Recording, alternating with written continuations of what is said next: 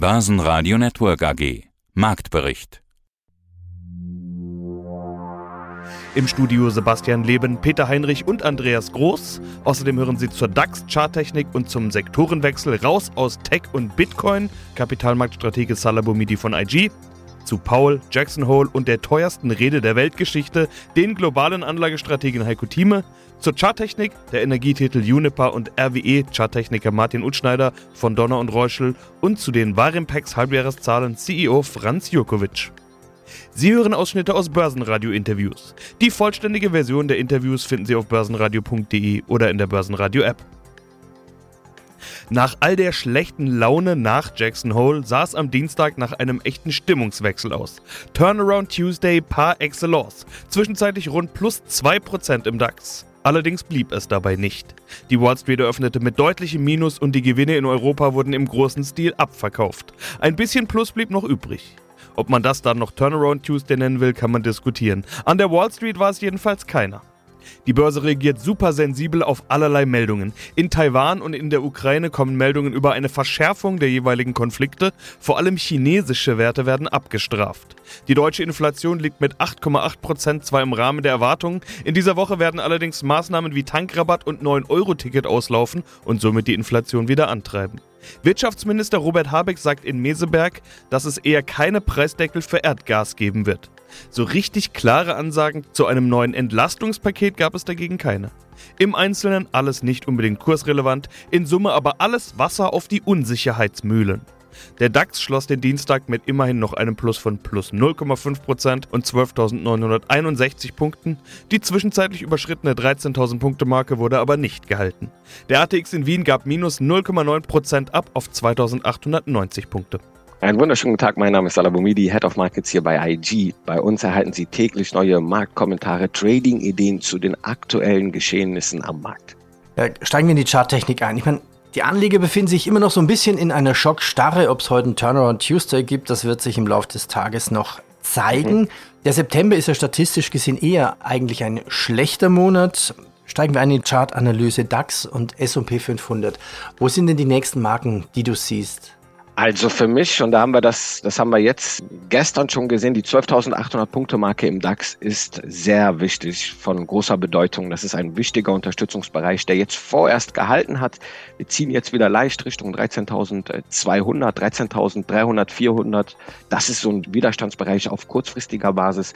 Ganz klar, was wir sehen können, in kurzfristigen Zeiteinheiten, aber auch seit Anfang des Jahres, wir bilden immer tiefere Hochs und tiefere Tiefs. Grüße an Charles Dow. Ganz wichtiger Trendindikator, ganz wichtiges Basisfundament der Chartanalyse. Damit bestätigen wir eigentlich, dass wir hier in einem intakten Abwärtstrend sind und bleiben. Und daher kann ich mir durchaus vorstellen, dass wenn die 12.800 Punkte reißt nachhaltig, dass wir hier rasch tiefer gehen können. Wir könnten durchaus die 11.300 Punkte Marke dann in Sichtweite sein. Ich habe mal auch darüber gesprochen, wo ist der faire Wert des DAX? Der liegt gerade so bei 8.900 Punkten. Und bei den Verwerfungen, die wir am Markt sehen, selbst wenn wir da runterkommen, ist wie, das für wie, mich wie, keine wie errechnet, man den, wie, wie errechnet man einen fairen Wert für den DAX? Zum Beispiel auf ganz einfacher Weise, wenn ich mir das Kurs-Buchwert-Verhältnis des DAX anschaue, das mhm. äh, ausrechne, das liegt gerade bei 1,26 ich habe jetzt nicht heute nochmal geschaut und das dann nochmal durch den aktuellen Akt oder den äh, Indexwert aktuell durch dieses Kurs-Buchwert-Verhältnis austeile, dann habe ich schon mal ganz salopp einen leichten Richtwert, der mir zeigen kann, wie hoch der Buchwert, der Fair Value des DAXes ist. Es gibt natürlich auch andere Ansatzmöglichkeiten, wie man das berechnet. Und ja, nach diesen Verwerfungen ist es durchaus möglich, dass wir eine in diesem Bärenmarkt, den wir jetzt eingeleitet haben, auch nochmal in diesen Bereich kommen, was für mich dann Kaufkurse wären. Heiko Thieme, globaler Anlagestratege. Der Markt hat negativ reagiert, aber auch nur kurz. Also den Freitag und den Montag noch ein bisschen. Jetzt am Dienstag, während wir miteinander sprechen, ist der DAX mehr als anderthalb Prozent im Plus. Also so schlimm kann der Markt das Ganze ja dann doch nicht interpretieren. Oder gehen wir mal in die Analyse. Warum hat er so negativ reagiert und warum ist es nach ein paar Tagen schon wieder vergessen und wir sind wieder ein Stück über der 13.000 im DAX? Vergessen haben wir es nicht, aber es zeigt die Volatilität bei geringen Umsätzen. Wir sind in der Sommerzeit. Noch sind etliche Fondsmanager im Urlaub und beschäftigen sich mit ihren Vergnügungen, nicht wahr, im Sommer. ab nächster Woche, wenn wir dann den Labor Day haben, nicht wahr? Am Montag ist die Börse in den USA geschlossen, fängt die Normalität an, dann fängt der Schulbeginn auch wieder an. Das heißt, in den nächsten zwei Wochen kommen wir zur Normalität zurück. Und diese Normalität hat natürlich etliche Klippen auch zu überwinden. Wir haben eine zum Beispiel Krise im Energiesektor, eine Verzehn- oder Verelfachung im Gaspreis ist kaum zu stemmen. Aber auch da wird die Situation sehr virulent sein.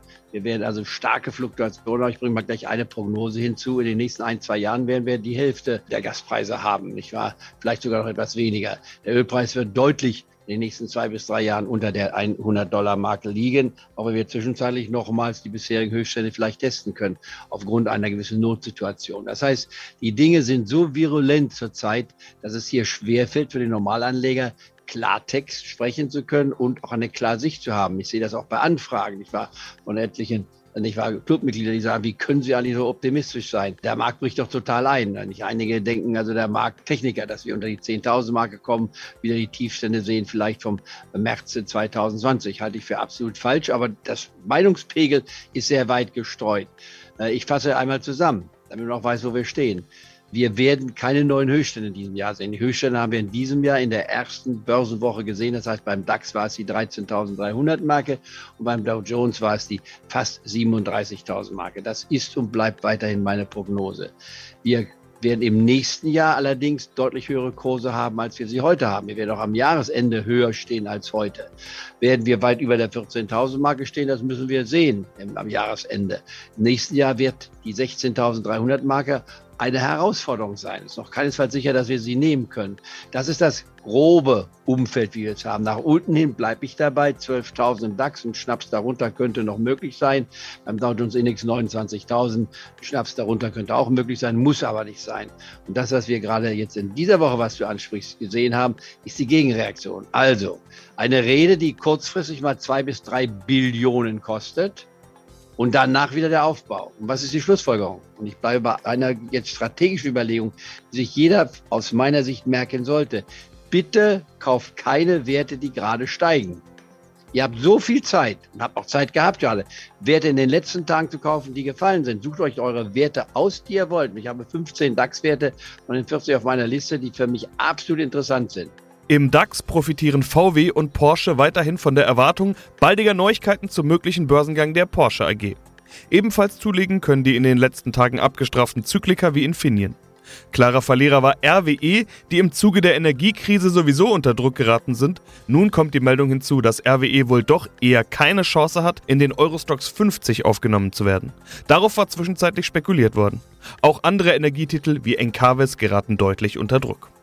Einen schönen guten Morgen. Mein Name ist Martin Utschneider. Ich leite die technische Analyse beim Bankhaus Donner und Reuschel. Lass uns ein Special machen zu den Energiewerten. Jeden Tag natürlich in den Medien fast jede Stunde hohe Energiepreise, hohe Gaspreise, Gasumlage. Ob man die Gasumlage auch in den Charts sieht, mit Uniper, RWE, E.ON und Encavis ein Special. Also Uniper muss immer neue Löcher stopfen und hat den Staat um weitere Hilfen gebeten. Uniper habe 2 Milliarden Euro aus der bestehenden Kreditfazilität der staatlichen KfW-Bank in Anspruch genommen und damit die Summe von 9 Milliarden vollständig ausgeschöpft. Sind das gute Nachrichten für den Chart? Also der Staat wird schon richten? ja, die Hoffnung stirbt zuletzt. Gell? Und es ist ja natürlich ein ganz heißes Thema im Moment. Unipa wird auch politisch kontrovers diskutiert. Wie weit will man stützen? Wie viele Milliarden will man noch nachschießen? Aber der Chart ist im Moment auf dem Weg zur Bodenbildung. Also man möchte es nicht meinen. Wir haben so seit ja, dem 26. Juli so eine Art sich ausbildende Untertassenformation. Wir haben hier ganz dünne Tagesbewegungen. Also man sieht hier, die Nervosität ist da, die Unsicherheit ist da, das ist klar. Aber wenn wir mal so das Low sehen vom 26.07., da war das Tief bei 5,61. Und jetzt haben wir zuletzt nochmal die 5 getestet am 29.08. gestern. Und gleichzeitig war das aber auch, und deswegen nehme ich hier auch das Bollinger Band mit dazu, es ist ein markttechnischer Indikator, der, der ganz wichtig ist für die Volatilität. Denn Uniper ist natürlich ein Wert, beziehungsweise eine Aktie, die zuletzt durch hohe Volatilität aufgefallen ist. Und immer wenn das Bollinger Band das untere Bollinger Band getestet wird, ist das ein kleiner Indiz oder kann das Indiz für eine Bodenbildung sein und für eine etwaige Gegenbewegung. Schaut man sich jetzt auch MACD an, der ist neutral und die Stochastik hat sich aus dem über verkauften Bereich leicht nach oben hinaus bewegt. Also es sieht so aus, als könnte sich die Uniper im Bereich 5, ja 5,16, 5,0 leicht stabilisieren. Allerdings muss man weiterhin hier sehr, sehr, sehr vorsichtig sein, denn wir haben gerade am Freitag gemerkt, was Meldungen, was, was Aussagen bewegen können. Und die Uniper ist natürlich übergeordnet weiterhin im Abwärtstrend langfristigem Abwärtstrend, mittelfristigem Abwärtstrend und jetzt kurzfristig könnte sich eine Bodenbildung hier erweisen. Allerdings den großen Rebound in Richtung der alten Notierungen im Mai, da waren wir ja noch im Bereich 25 unterwegs. Das ist nicht nur optisch, sondern auch charttechnisch in ganz, ganz weiter Ferne. Also es bleibt ein hochriskanter Wert. Ich bin der Franz Jurkovic, ich bin der CEO der Weinkeck, eine Immobiliengesellschaft, die an der Wiener und Warschauer Börse gelistet ist. Und spezialisiert ist auf die Errichtung und den Betrieb von Hotels und Büros in Zentral- und Osteuropa. Wir haben heute Morgen die Zahlen von Ihnen bekommen fürs erste Halbjahr 2022. 13,4 Millionen Euro Gewinn nach zuletzt. Und es ist richtig, 1,7 Millionen. Mieteinnahmen deutlich gesteigert. Bei den Büroimmobilien um über 50 Prozent, im Hotelbereich fast um 80 Prozent. Bei diesen Steigerungen, da liegt die Annahme nahe, dass sie Flächen erworben haben. Das ist zwar der Fall, Budapest ähm, haben sie, da haben sie verkauft, 5200 Quadratmeter, in Lodz haben sie 12.400 gekauft, aber jetzt kommt es, nur 40 Prozent sind da vermietet. Also rein rechnerisch ist doch die vermietete Fläche etwa gleich geblieben dann, oder? Ja, es ist so, wir haben auch in St. Petersburg in der Airport City, wo wir einen Minderheitsanteil hatten, haben wir den Mehrheitsanteil letztes Jahr gekauft. Der ist jetzt erstmalig im ersten Halbjahr dieses Jahr auch in den Umsatzzahlen, weil vorher war es als Joint Venture gebucht. Das war ein nicht unbeträchtlicher Zuwachs an Umsätzen, den wir direkt jetzt in der Bilanz haben. Das schlägt sich dann auch um auf EBITDA und so weiter. Mhm. Airport City, St. Petersburg, das ist doch Russland. Wie lösen Sie denn die Thematik mit den Sanktionen? Es ist so, wir haben alle Flächen vermietet an eine Firma, die nicht sanktioniert ist. Die zahlen auch pünktlich ihre Miete. Wir haben vom Währungsrisiko jetzt mal das Risiko insofern eingegrenzt, als sowohl die Refinanzierung in Rubel ist, wie auch die Mieteinnahmen in Rubel sind. Das heißt, der auch die Kosten vor Ort. Die Firma äh, hat ein Management, ein eigenes. Das heißt, die Kosten vor Ort fallen eben, schlagen ebenfalls nur in Rubel auf. Das heißt, das Risiko, das uns betrifft, ist der Wert unserer Eigenmittel, die wir drinstecken haben. Ja, hallo, mein Name ist David Hartmann und ich bin Produktmanager bei der Bank von Tobel Europe AG und dort zuständig für den Vertrieb von Anlage- und Hebelzertifikaten für Selbstentscheider in den Märkten Deutschland und Österreich. Lass uns heute über die Chip-Industrie sprechen. Chips, ja, wir brauchen diese intelligenten Siliziumteile. Die sind ja nicht nur in Autos, Fahrstühlen oder Notebooks drin, sondern mittlerweile in jedem Bauteil, eigentlich vom Bügeleisen bis Kinderspielzeug. Wie groß ist denn die Branche? Wie viel Umsatz fährt die Branche der Halbleiter ein und wie groß ist dieses Wachstum? Ja, das hat sich natürlich in den letzten Jahren wirklich rasant entwickelt. Du hast ja gerade selbst gesagt, äh, ich meine, dadurch, dass diese Chips halt mittlerweile auch wirklich überall verbaut werden, mittlerweile auch zum Beispiel in Türklingeln, dann dementsprechend groß ist eben auch der Bedarf an diesen Halbleitern und mittlerweile sprechen wir hier von Umsatzvolumen von 556 Milliarden US-Dollar. Vor 20 Jahren hat das Ganze noch bei 139 Milliarden US-Dollar gelegen. Das macht dann eben eine jährliche Wachstumsrate von circa 7,2 Prozent aus, was sich wirklich durchaus sehen lassen kann. Gefühlt würde ich sagen, man spürt ja immer noch diese Nachfrage, man könnte sogar sagen, diesen Nachfrageberg, der vorhergeschoben wird, verursacht durch Corona, ja, und wegen Corona nicht geliefert werden konnte, wegen Lockdowns in China von ganzen Städten und Häfen. Wie stark ist denn dieser Nachfrageberg noch? Ja, der ist immer noch unheimlich hoch. Also Es ist ja auch so, wir hatten es ja auch zu Beginn des Jahres bzw. Mitte des Jahres gesehen, wenn dann eben äh, Häfen wie in Shanghai geschlossen sind und dementsprechend nicht nach Europa geliefert werden kann oder in den USA, äh, dann verringert sich das Problem eben nicht und äh, grundsätzlich ist die Nachfrage wirklich noch enorm hoch. Ja, wie groß ist denn das Problem mit der Chip-Versorgung? Sehr groß, das haben wir jetzt gerade festgestellt. Wie abhängig sind wir denn eigentlich quasi vom Ausland, besonders von Asien? Ja, auch da hat sich die letzten Jahre wirklich einiges getan. Noch in den 90er Jahren wurde die Produktion eigentlich von den USA dominiert. Die hatten damals rund äh, 37 Prozent der weltweit hergestellten Halbleiter kamen aus den Vereinigten Staaten. Aber mittlerweile stellt man da wirklich auch eine glasklare Verlagerung nach Asien fest. Rund zwei Drittel der globalen Halbleiterproduktion ist in Asien anzusiedeln. Vor allem Taiwan ist hier wirklich führend und dementsprechend ist natürlich diese Verlagerung in Richtung Asien ist natürlich für Europa und die USA natürlich jetzt auch hinsichtlich der aktuellen geopolitischen Spannungen eben dann auch eher unerfreulich und man möchte sich eigentlich hier von dieser Abhängigkeit äh, von Asien zukünftig lösen. Welche Branche wäre es noch, die momentan profitiert? Äh, Food and Beverage, also Grund, äh, Lebensmittel und Grundnahrungsmittel. Ja. Wir haben aber auch Telekommunikation als einen wichtigen Bereich. Wir haben die Telekom gesehen in den letzten Monaten, eine KPN in Holland, die durchaus auch stark hinzugewonnen hat. Wir sehen Heineken oder andere Biergetränkehersteller, Anhäuser Busch zum Beispiel, die hier durchaus auch profitiert haben.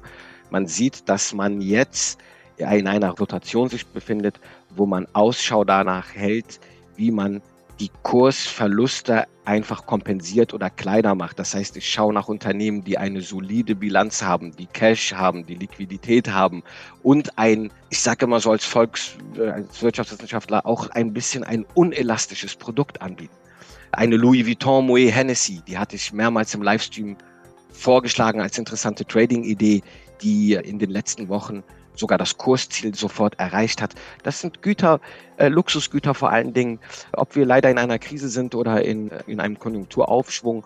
Ähm, ein, ich mach mal salopp, ein reicher Milliardär, wenn er ein bisschen Streit mit seiner Frau hat, jetzt mal ganz salopp gedacht, der kauft eine Tasche von Louis Vuitton in einer Rezession oder auch in äh, den schönen Zeiten. Das spielt für ihn keine Rolle in dem Sinne. Diese Nachfrage, da gibt's immer eine permanente Nachfrage. Nach einem Bier, nach einer Zigarette auch. Irgendwann nach einem dritten, vierten Bier oder Zigarette sollte es dann auch mal vorbei sein. Da wird der Grenznutzen natürlich immer kleiner, aber nichtsdestotrotz haben wir immer eine Grundnachfrage, die nachgefragt wird. Und da gehen Anleger, insbesondere institutionelle Anleger, für diese Rotationsmöglichkeit wieder rein.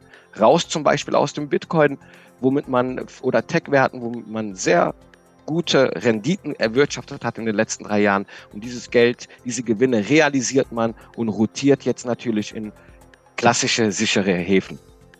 Das ist diesmal aber kein Gold. RWE sagte im Interview, dass sie gar keine Gasumlage brauchen und auch nicht wollen. Wo steht denn die RWE-Aktie? Ja, RWE hat gestern geschlossen bei 39,98, also bei knapp 40. Man muss natürlich auch hier schauen, seit, ja, das war so Anfang Juli, Mitte Juli, eine extreme Aufwärtsbewegung hingelegt und ist natürlich auch, äh, da sind natürlich die Aussagen von RWE selber, wir brauchen keine Gasumlage, wir sind gesund. Natürlich kann sich auch im Moment ein, wir kennen das ja von der Börse, ein gesundes Unternehmen oftmals auch dem allgemeinen Branchen- oder Markttrend kurzfristig schwer widersetzen. Und dementsprechend hat auch die RWE gerade die letzten ja, zwei, drei Handelstage extrem abgegeben, aber scheint jetzt auch im Bereich ja, in dem wir gerade diskutieren, in dem Bereich 40, 39, 50 auch eine Bodenbildung vollziehen zu können.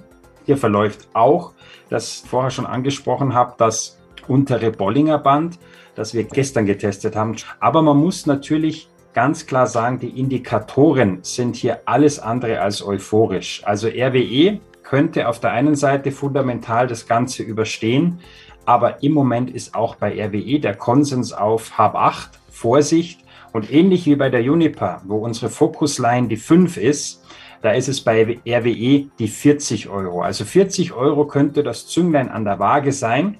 entweder für eine Turnaround-Strategie nach oben. Wenn wir allerdings nachhaltig unter die 40 fallen, dann könnte ganz schnell der Test der 200-Tage-Linie, die läuft bei 38,01 oder knapp 38, auch nach sich folgen. Und dementsprechend, auch wenn RWE nach eigener Aussage fundamental gesettelt ist und dem Ganzen widerstehen kann, der Marktkonsens ist hier im Moment sehr, sehr nervös und unsicher. Basen Radio Network AG Marktbericht